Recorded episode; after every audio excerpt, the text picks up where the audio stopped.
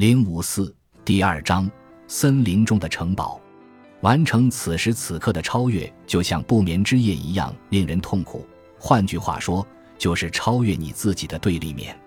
它就像发烧，像毒物一样悄然靠近。当你的感官被刺激到极限的时候，魔鬼就会以枯燥和无味的形式出现。平淡没有生气，它会让你难受。这时候。你非常乐意阻止情感到达你对立的一面，你感到惊恐和厌恶，渴望自己现实世界中非凡的美丽能够回来。你痛斥和诅咒存在于自己美好世界之外的一切，因为你知道这就是人类这种动物厌恶和拒绝的东西。糟粕，他们将自己置于黑暗之地，顺着墙爬行，嗅遍每一个角落，从襁褓到坟墓，只喜欢鹦鹉学舌，食人牙慧。但你不会在这里停下来，不要把自己厌恶的东西放在你的当下和未来之间。通往未来的路带领你进入地狱，事实上，完全是你自己特有的地狱。底部堆满奇稀的瓦砾，空气中弥漫的是成千上万人精疲力竭的气息，火焰像侏儒一般的激情，魔鬼是幻想的路标。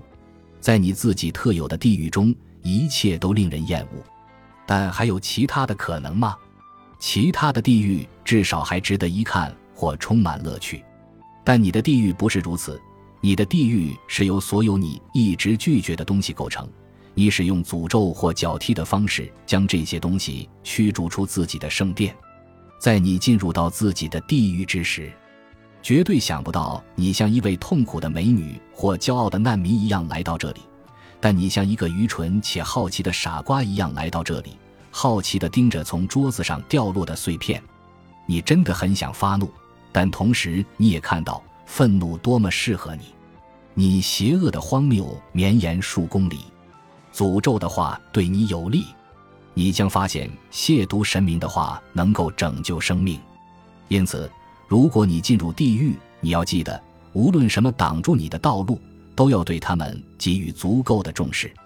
冷静的观察激起你鄙视或愤怒的一切，那么你就完成我在面对那位面容苍白的少女时所经历的奇迹。你把自己的灵魂给予没有灵魂的人，因此恐怖的虚无便有东西出现，你便能够救回他者的生命。你价值观想使你脱离当下的状态，超越自己，但你的存在又像铅块一样把你往底部拉。你不能同时活在两种状态中。因为这两种状态相互排斥，但是在路上你就可以同时活出两者，因此这条路能够拯救你。